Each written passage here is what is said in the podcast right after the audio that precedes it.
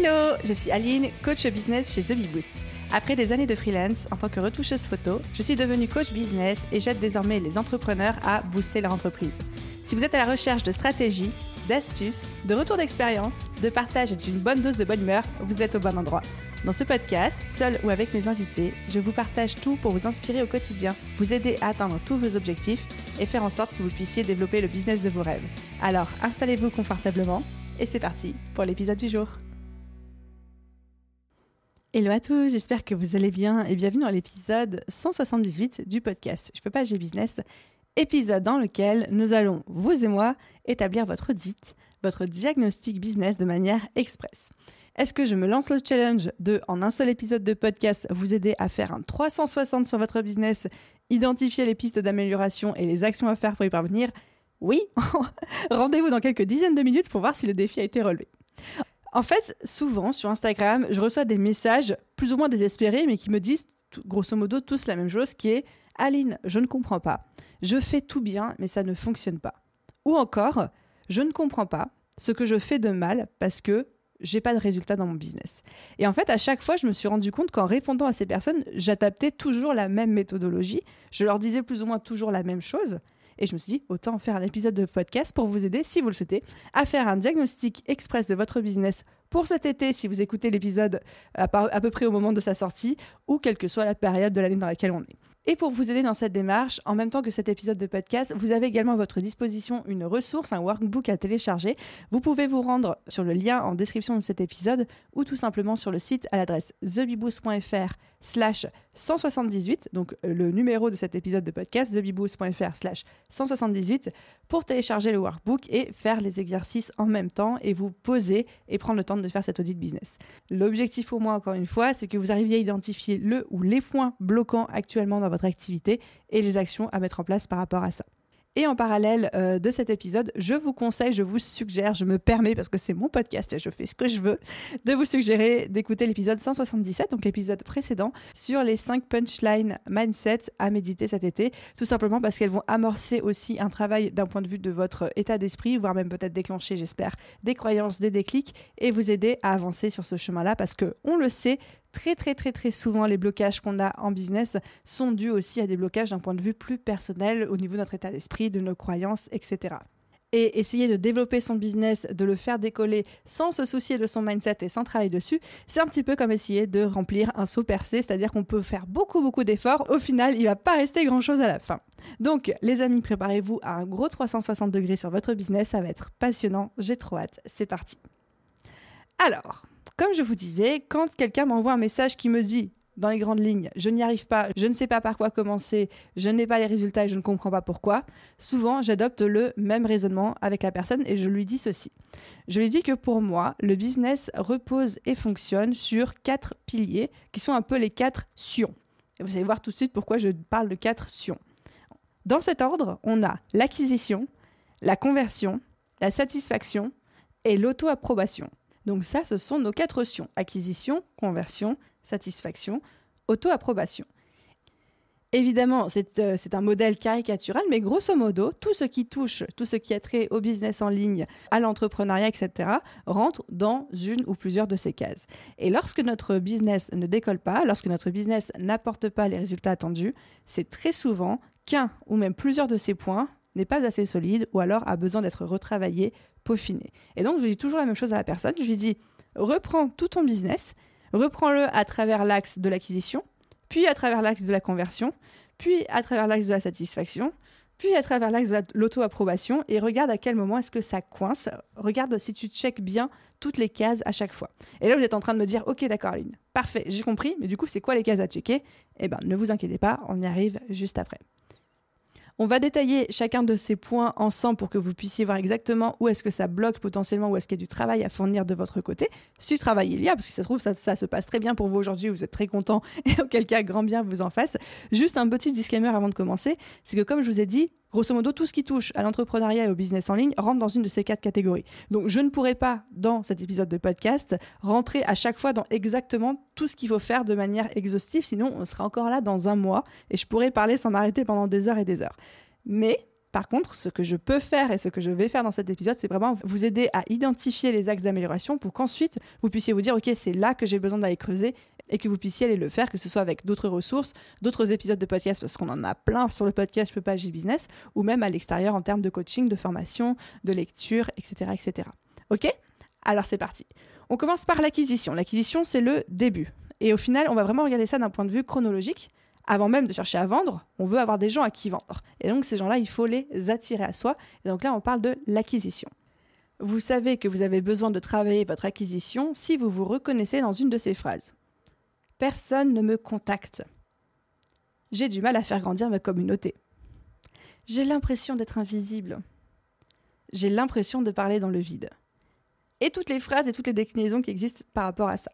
Première chose qu'on regarde dans un business, c'est le système d'acquisition. Est-ce que vous avez tout mis en place ce qu'il faut pour attirer les bonnes personnes à vous et pour être visible. Et rien que dans cette phrase, attirer les bonnes personnes à soi et être visible, il y a deux notions.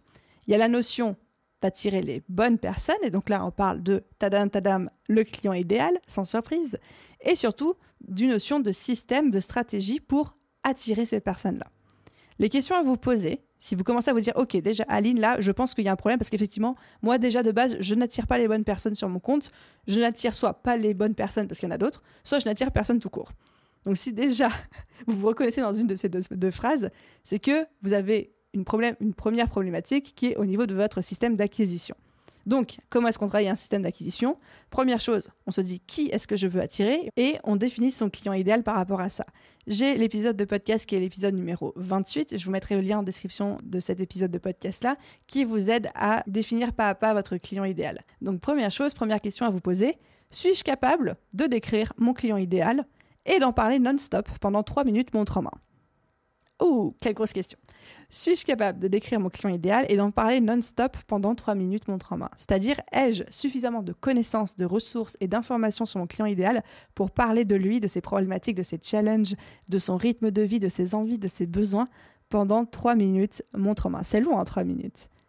Je sais que pour Zombie je serais en mesure de le faire, sans aucun souci. Je peux même en parler pendant 10 minutes, je peux même en parler euh, pendant des heures et des heures s'il le faut. Donc déjà, la connaissance profonde de son euh, client idéal, qui est à la base de tout business, mais surtout à la base de votre système d'acquisition. Une fois que ça c'est fait, on va se poser une seconde question qui est, ai-je identifié une stratégie claire pour attirer ce client idéal à moi, qui à la fois rentre dans ses habitudes de consommation à lui et me fait kiffer moi? En d'autres termes, est-ce que j'ai une stratégie de communication qui, moi, me fait envie, parce qu'il va falloir que je mette de l'énergie dedans, et qui aussi correspond aux besoins et aux envies de mon client idéal? Donc ça, ça peut être particulièrement la, création de contenu, qui est une stratégie euh, de communication qui aide à attirer les gens et donc à avoir cette stratégie d'acquisition. Mais une stratégie de communication, ce n'est pas que de la création de contenu. Ça peut être faire de la publicité. Ça peut être travailler sa visibilité sous forme de plan média, aller intervenir dans des podcasts, être interviewé sur des chaînes YouTube, etc. Ça peut être la recommandation, le bouche-oreille. Ça peut être votre référencement sur les moteurs de recherche, le SEO. Ça peut être euh, du networking, du réseautage en présentiel, etc. etc. Mais l'idée est de se dire que pour l'acquisition, on va définir qui est-ce qu'on veut attirer, donc son client idéal, et on va définir comment est-ce qu'on veut l'attirer, avec plein de techniques et de stratégies possibles, et je vous en ai cité juste quelques-unes, quelques exemples parmi toutes celles qui existent en faisant attention à ce que ces stratégies à la fois correspondent aux habitudes de consommation de notre client et aussi à nous, ce qui nous fait plaisir, ce qui nous anime, ce qui nous anime et ce qui nous plaît. Donc ça, c'était pour la première partie, la partie acquisition. Et si jamais vous avez identifié que vous avez des challenges par rapport à ça et que déjà cette première étape posait problème dans votre business, à savoir que vous n'attiriez pas suffisamment de personnes ou que vous n'attiriez pas les bonnes personnes, vous savez déjà par quoi commencer.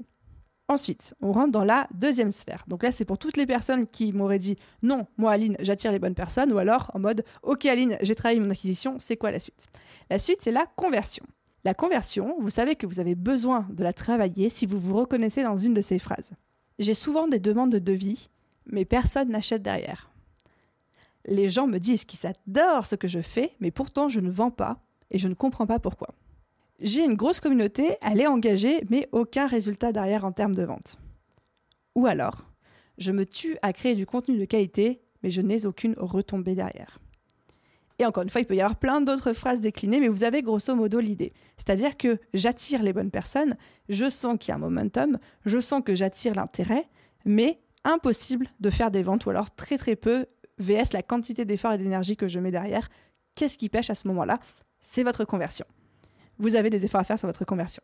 Donc la conversion, la définition, c'est qu'une fois qu'on a attiré les bonnes personnes, c'est le système, les process, les méthodologies qu'on met en place pour que ces personnes passent à l'action et achètent. Donc ce sont les actions qu'on met en place pour convertir, tout simplement.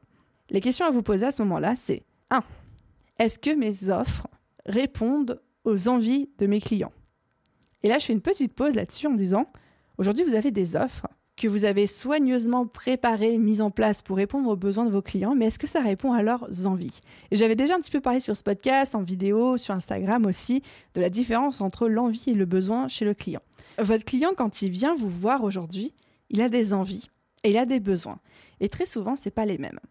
Exemple, quand quelqu'un vient me voir aujourd'hui en tant que coach business, il va me dire Aline, alors lui il va me dire j'ai besoin, mais moi je sais que c'est des envies. Il va me dire Aline, j'ai envie, ou alors j'ai besoin de trouver des clients. Et moi je pourrais lui dire que ce n'est pas son besoin. Il n'a pas besoin de trouver des clients, il a besoin de travailler son positionnement, il a besoin de mettre en place les bonnes stratégies, il a besoin de travailler sur son état d'esprit, il a besoin d'apprendre à parler de lui, de ses offres et à vendre, etc. Il n'a pas besoin de trouver des clients, mais il a besoin d'apprendre l'entrepreneuriat. Sauf que si la personne me dit Aline, j'ai besoin de trouver des clients et que moi je lui dise Tiens, voilà comment faire un bon positionnement, il va me dire Rien à voir, c'est pas ce que je t'ai demandé, il va s'en tamponner l'oreille avec une babouche, shout out à tous ceux qui ont la ref et il va partir. Et donc là, la première question à vous poser pour revenir à notre problématique de conversion, c'est est-ce que mes offres répondent aux envies de mes clients ou alors besoins que moi j'ai identifiés en tant que professionnel?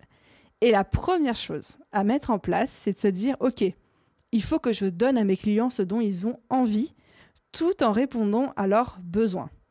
C'est-à-dire qu'il faut que je leur explique pourquoi ce que je leur vends, ça correspond à leurs envies, même si dans les faits, ce n'est pas totalement exactement ce qu'ils ont formulé, parce que moi, en tant qu'expert, je sais ce dont ils ont besoin. Et donc, quand moi, je vends mes formations, quand je vends mes programmes, je vends des programmes qui leur disent je vais vous aider à trouver plus de clients. Et évidemment, je leur fais travailler sur les besoins. Et à aucun moment, dans mon programme, par exemple dans la BSB Academy, on a une leçon qui s'appelle Comment trouver des clients. On a des centaines de leçons, des, des dizaines. Allez, je crois qu'il y en a 105 ou 106. Donc, on a des dizaines de leçons. Il n'y en a aucune qui s'appelle Comment trouver des clients. Mais toutes sont là pour mettre en place un système qui va les aider derrière à trouver des clients. Je ne sais pas si vous arrivez à voir cette différence entre envie et besoin, mais l'information à répéter, c'est qu'il faut vendre aux gens ce dont ils ont envie, tout en créant une offre qui répond à leurs besoins. Première chose. Donc ça, c'est la première question à se poser. Est-ce que mes offres répondent aux envies de mes clients et non pas que aux besoins que moi, en tant qu'expert, j'ai identifiés, mais dont eux n'ont pas conscience parce qu'ils ne sont pas experts dans mathématiques? Deuxième question à se poser. Est-ce que mes offres et mes tarifs correspondent à la valeur perçue de mon client? C'est-à-dire qu'aujourd'hui, un des gros problèmes de conversion qu'on a, et que j'observe chez les entrepreneurs autour de moi, c'est qu'en fait, ils ont de l'or entre les mains, ils peuvent aider le client, ils ont la solution dont le client a envie et besoin, sauf que le client ne retrouve pas la valeur perçue et donc trouve que c'est trop cher et donc n'achète pas. Et donc là, on a un problème de conversion. Donc, notre job à nous, c'est de nous demander est-ce que nos offres et nos tarifs ont suffisamment de valeur perçue auprès du client pour justifier le passage à l'action et la conversion. Et comment est-ce qu'on crée cette valeur perçue? Il y a plein de choses euh, à notre disposition, plein d'outils, plein d'armes, qui sont notamment par exemple les témoignages, la preuve sociale, la recommandation, les retours, le bénéfice, la transformation qu'on propose, euh, le résultat, la rapidité, la simplicité euh, d'exécution, le fait que c'est une solution clé en main, le fait qu'on prend beaucoup la charge mentale et qu'on libère et que notre client va pouvoir être serein. Bref, il y a plein d'arguments Là, je parle beaucoup pour les prestataires de services, mais on peut aussi le décliner pour euh, les produits physiques. Il y, a, plein d'arguments qui font que ça va augmenter la valeur perçue du client à acheter chez nous, quel que soit notre tarif. Enfin, quand je dis quel que soit notre tarif, on s'entend. Sauf que c'est à nous, en tant qu'entrepreneurs, en tant que marketeuse de notre propre business, de mettre en place tous ces éléments qui vont donner cette valeur perçue de notre offre. C'est pas au client de deviner la valeur ou de se dire oui, il y a beaucoup de valeur ajoutée derrière cette offre, etc. Non, il ne va pas se poser autant de questions, mais c'est à nous de mettre en place toutes les solutions pour justement augmenter cette valeur perçue et que le client ait la sensation d'en avoir pour son argent. Parce que c'est sûr, je vous connais, je sais qu'ici tout le monde fait du travail de qualité, tout le monde a de super offres, il faut juste que le client, avant même de le vivre, puisse en être convaincu pour pouvoir justement convertir, acheter, passer à l'action. Donc encore une fois, il y a plein de ressources qui vont vous aider à, augmenter cette valeur perçue chez votre client, mais c'est à nous de mettre en place les actions pour ça. Et ensuite, dernière question à se poser toujours dans cet axe de conversion, c'est est-ce qu'au sein de mon business, j'ai mis en place un processus de vente, un processus de conversion simple Grosse question aussi. Est-ce qu'aujourd'hui dans votre business, les amis, vous avez en place un processus de vente, un processus de conversion qui soit simple pour votre client? Souvent, on appelle ça tunnel de vente. Alors après tunnel de vente, on met tout ce qu'on veut dedans, mais ça peut être quelque chose d'aussi simple que un bouton appel découverte dans une bio Instagram ou sur un site internet. Ça peut être quelque chose d'aussi complexe qu'une séquence email sur 45 jours avec des tunnels, des vidéos, des automatisations, des segmentations, etc. Ça peut être plein de choses, mais est-ce qu'il y a un chemin clair que j'ai étudié et mis en place pour mon client pour faciliter sa transition du gratuit vers le payant? Donc ça, question très importante. Si c'est quelque chose que vous n'aviez jamais pris le temps de formaliser, de mettre sur papier, et qu'aujourd'hui vous identifiez que vous avez un problème au niveau de votre conversion, ça peut être une des premières actions à réfléchir et à mettre en place. Donc pour moi, si vous avez aujourd'hui identifié un problème, un challenge ou des besoins d'amélioration au niveau de votre conversion, ce qu'il faut mettre en place, c'est 1. Travailler vos offres et vos tarifs pour qu'ils correspondent à votre marché, c'est-à-dire aux envies et aux besoins de votre client. 2. Travaillez ensuite la valeur perçue de vos offres en vous appuyant sur la création de contenu, la preuve sociale, en mettant euh, en avant les bénéfices de votre offre, la qualité de votre travail, la rapidité, la simplicité, la transformation que vous promettez, etc. Et 3. Avoir un processus de vente et de conversion qui soit clair et simple, c'est-à-dire un tunnel de vente tel qu'il soit, qu'il soit simple avec genre appel découverte, qu'il soit complexe, genre séquence email segmentée avec 40 milliards d'automatisation, que ce soit simple comme un message de prospection ou de démarchage, mais vraiment de vous dire c'est quoi ma stratégie de conversion? Qu'est-ce que je mets en place dans mon business pour que les gens passent de abonné à prospect à client ou de simplement prospect à client. Donc voilà un petit peu pour cette partie de conversion. Et ensuite, une fois qu'on a validé la conversion, d'ailleurs, je pense que dans la conversion, on aurait pu mettre aussi toute la faculté à savoir parler de soi, parler de nos offres, mais ça, on y reviendra dans la quatrième partie, vous verrez. Et ensuite, du coup, une fois qu'on se dit, OK, Aline, la visibilité, l'acquisition, c'est bon. La conversion, convertir ses abonnés en clients, c'est bon. Mais moi, mon problème, j'ai un problème au niveau de la satisfaction. Alors, entre nous, je sais qu'à mon avis, c'est la partie dans laquelle vous allez le moins vous reconnaître parce que je vous connais et je sais que c'est généralement ce par quoi vous commencez. C'est-à-dire que souvent, je vois les entrepreneurs qui commencent en mode ouais, j'ai un super business, j'adore chouchouter mes clients, mais euh, Aline, j'ai un gros problème, c'est que ils pas. C'est quoi le souci? En gros, le souci, c'est que si vous faites ce genre de réflexion, vous avez loupé les deux premières étapes et que vous avez commencé par la fin. Vous avez commencé par l'étape satisfaction, à défaut d'avoir commencé par l'étape acquisition et conversion. Donc on va quand même en parler parce que c'est important, mais je pense que peut-être des quatre étapes, ce sera celle-ci qui vous parlera le moins, parce que de base, vous êtes tous déjà parfaits sur ce point-là. Donc la satisfaction, et vous savez que vous avez besoin de travailler votre satisfaction si vous vous reconnaissez dans ce genre de phrase. Mes clients achètent mais ne me laissent pas de feedback ni de témoignage et je n'arrive pas à savoir s'ils sont satisfaits. Mes clients ne rachètent pas plusieurs fois et disparaissent dans la nature après avoir travaillé avec moi. Ou alors, mes clients sont mécontents et j'ai des gros problèmes de bouche à oreille et d'insatisfaction. Encore une fois, je ne pense pas que ce soit le cas de beaucoup d'entre vous, mais allons-y gaiement, traitons-le comme un point essentiel parce que ça l'est de notre business, la satisfaction. La satisfaction, c'est un, faire en sorte que les clients soient satisfaits, nous recommandent, créer un bon bouche à oreille, laisse de la preuve sociale, des témoignages, euh, des avis positifs, etc. Mais surtout, des clients qui rachètent c'est-à-dire une durée de vie du client, lifetime value, on, appelle ça je crois la LTV en marketing, un truc comme ça, qui augmente. Et on le sait aujourd'hui que c'est dix fois plus facile de convaincre un client existant de racheter chez nous que d'acquérir un nouveau client. La, déclinaison de ça, c'est que ça coûte aussi dix fois moins cher de faire en sorte qu'un client rachète chez nous plutôt que d'en acquérir et d'en convaincre à nouveau. Donc c'est essentiel aussi de travailler cet aspect-là, mais encore une fois, je sais que beaucoup d'entre vous, c'est quelque chose qui est quasiment inné parce qu'on a ce sens du service, on a ce sens d'avoir envie de faire plaisir, de se couper en quatre, de servir nos clients comme des rois, etc.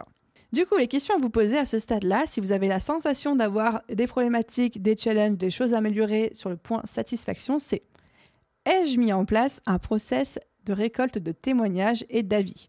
Que ce soit un process automatisé, par exemple avec de l'envoi d'emails 15 jours après l'achat, ou que ce soit un process manuel, c'est-à-dire que je sais que dans mes process, ben, euh, une semaine après avoir terminé une prestation pour un client, je lui envoie un petit, euh, un petit mail avec euh, le lien de ma fiche Google My Business ou alors le lien de mon site en l'invitant à laisser une note et un avis. Ça, pour moi, c'est essentiel d'avoir un process, c'est-à-dire que ce soit noté quelque part dans une règle, dans une étape à suivre, quoi qu'il arrive. C'est pas au petit bonheur de la chance, c'est quelque chose qu'on doit conscientiser et mettre en place. Donc, première question, est-ce que vous avez aujourd'hui en place un process de récolte de témoignages et d'avis? Ensuite, deuxième question, c'est mes clients me disent-ils qu'ils sont satisfaits? Parce que là, on a trois cas de figure. On a les clients qui disent qu'ils sont satisfaits, qu'ils le sont. On a les, clients qui sont insatisfaits, qui le disent aussi, mais on a aussi les clients qui ne disent rien. Et dans les clients qui ne disent rien, eh ben, il y a généralement autant, voire même plus de gens insatisfaits que de gens satisfaits. Je sais que à titre personnel, des fois quand je suis pas vraiment satisfaite, mais pas il s'est passé des trucs euh, extraordinaires, mais que je suis juste un petit peu déçue de la prestation, même si bah, au final il n'y a rien de grave qui s'est passé, bah, j'ai plutôt avoir tendance à ne rien dire plutôt que d'aller mettre une mauvaise note ou un mauvais avis à la personne, parce que souvent je vois bien qu'elle a fait de son mieux. Et que j'ai pas envie de perdre du temps ni de lui faire de la peine, parce que je sais qu'elle a fait de son mieux, si je lui laisse un avis négatif quelque chose comme ça. C'est peut-être que, peut que moi, mais je partage quand même ça avec vous. Mais du coup, si aujourd'hui vous faites énormément de prestations de services, par exemple, ou que vous vendez énormément de produits et que vous avez zéro retour client, malgré vos demandes, peut-être que c'est que vos clients ne sont pas entièrement satisfaits, qu'ils osent pas vous le dire parce que bah ils voient que vous faites de votre mieux et qu'en soi il s'est pas passé des trucs extraordinairement graves qui font qu'ils auraient envie de se manifester de manière euh, publique sur l'internet etc mais peut-être qu'il y a quand même des pistes d'amélioration et dans ce cas ça vaut le coup d'aller chercher l'information et de leur dire écoutez vous m'avez pas laissé de témoignages positifs, vous n'avez pas me laissé de témoignages négatifs non plus. Est-ce que vous pouvez juste me faire un feedback, même entre nous, même privé, même par mail ou via un formulaire, anonyme ou non, pour comprendre les pistes d'amélioration? Parce que peut-être qu'il y a plein de choses que vous pouvez améliorer, peut-être que vos clients ne sont pas 100% satisfaits, mais s'ils ne vous le disent pas et si vous n'avez pas leur demander, bah, vous ne pourrez pas le deviner. Donc, première question à se poser, c'est ai-je mis en place un process de récolte de témoignages d'avis clair, qu'il soit automatisé ou manuel Deuxième question, mes clients me disent-ils qu'ils sont satisfaits? Si la réponse est non, si personne ne vous dit qu'il est satisfait, il va falloir aller à la pêche aux infos pour voir ce qui bloque. Si la réponse est oui, c'est que tout va bien. Troisième question à se poser, c'est est-ce que j'exploite ces témoignages et ces avis correctement?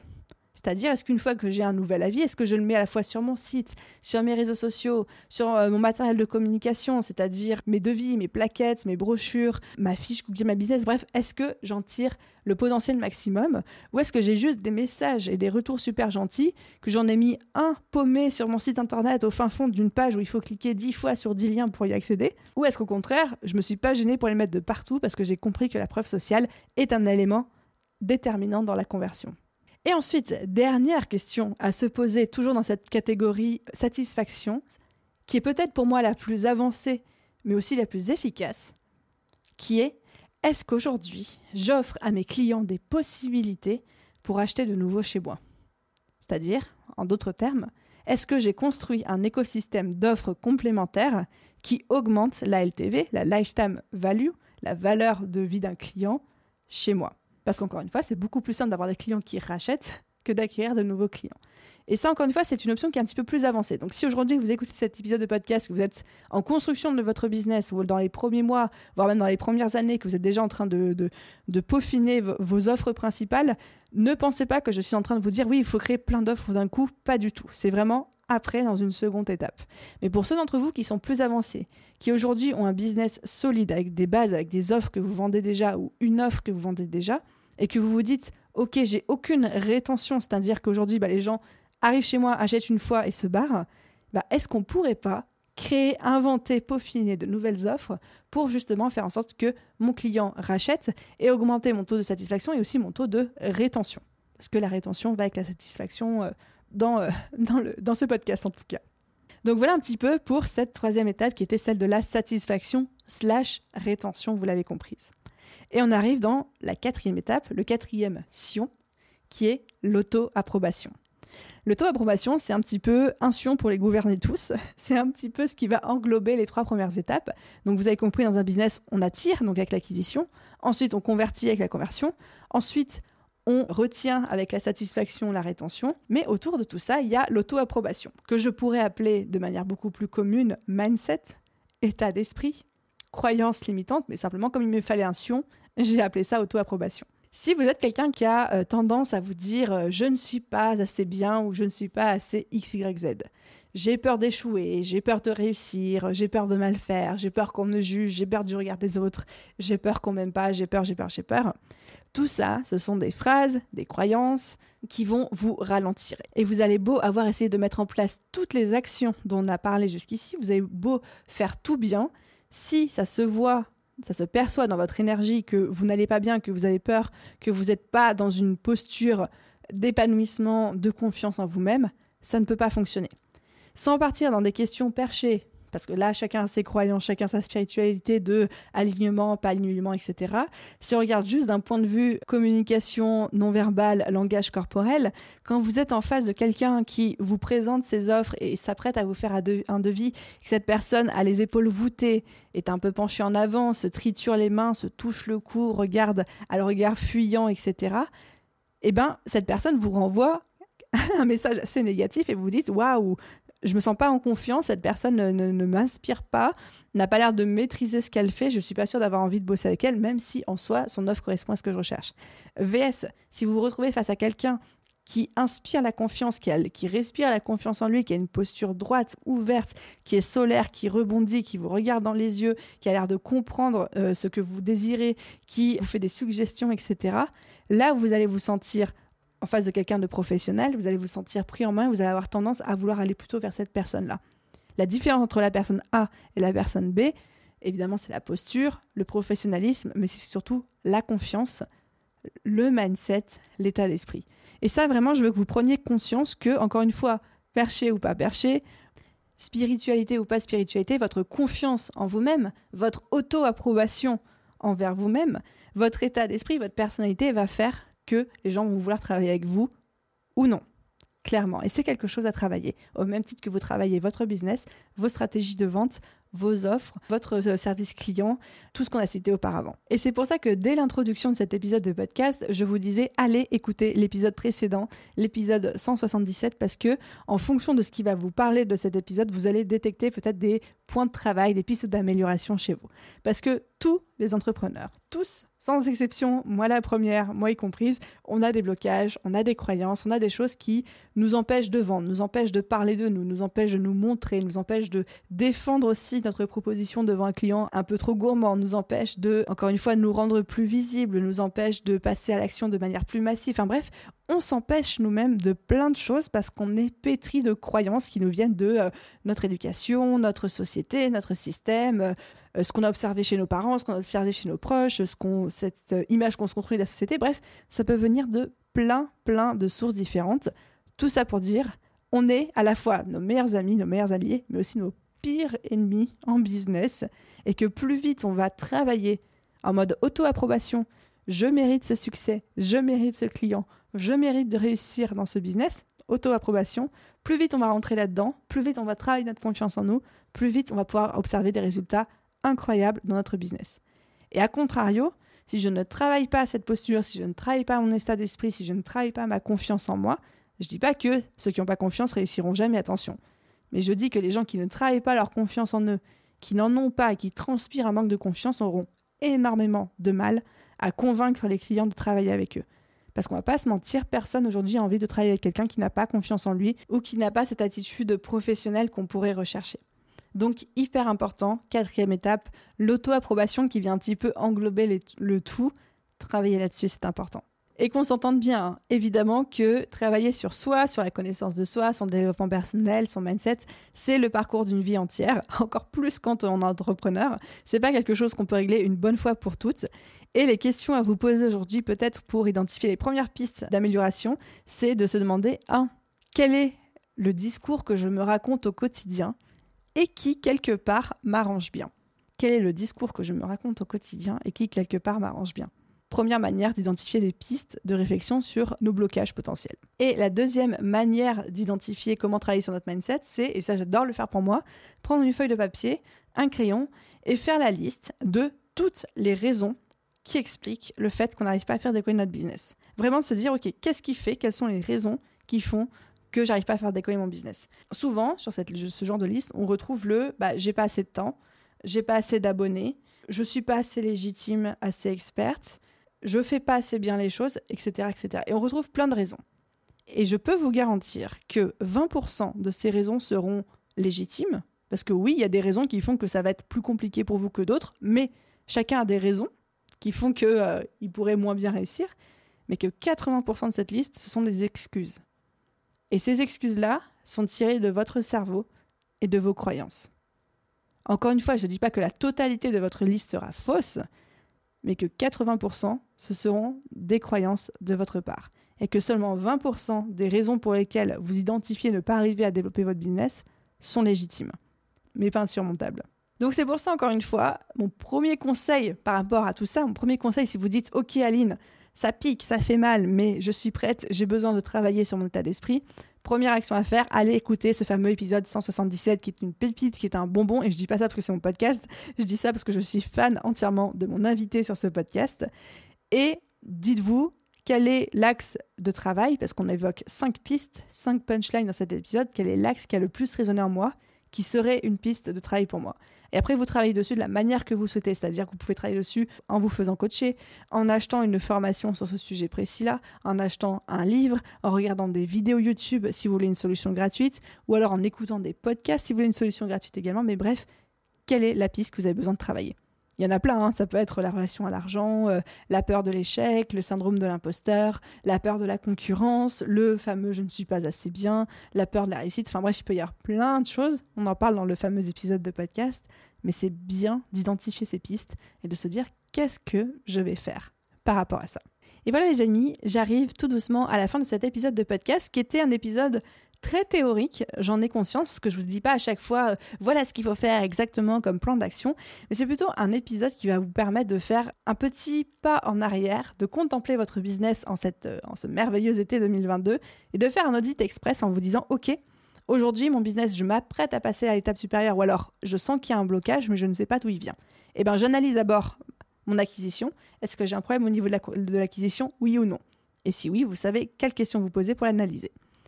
Est-ce que j'ai un problème au niveau de ma conversion Oui ou non Avec les questions qu'on a évoquées dans ce podcast. Ensuite, est-ce que j'ai un problème au niveau de euh, ma satisfaction, de ma rétention Oui ou non Toujours pareil, on a évoqué les pistes, les pistes d'amélioration dans ce podcast. Et au final, est-ce que j'ai des choses à challenger et à aller travailler d'un point de vue auto-approbation, auto-approbation de mon propre business, de mon propre succès? Là, franchement, j'ai envie de dire, si on est honnête, 100% d'entre nous diront que oui, parce qu'on a toujours des choses à améliorer d'un point de vue de son mindset, mais est-ce que c'est aujourd'hui l'élément bloquant à mon développement? Et si oui, vous avez aussi les pistes de travail. J'espère que cet épisode vous aura plu, j'espère que cette petite méthodologie de acquisition, conversion, satisfaction, auto-approbation vous aura plu. Je vous encourage à vous mettre ça en tête et qu'à chaque fois que vous vous apprêtez à passer une étape dans votre business ou alors que vous vous sentez bloqué, analyser de quelle sphère provient votre blocage et je vous jure que ça aide beaucoup trop. Moi, je m'applique souvent à résoudre les problèmes. Voilà, voilà, je m'arrête ici pour aujourd'hui. Je vous souhaite à tous une merveilleuse journée, soirée, après-midi, nuit, où que vous soyez. Prenez bien soin de vous et à très vite dans un prochain épisode. Bye tout le monde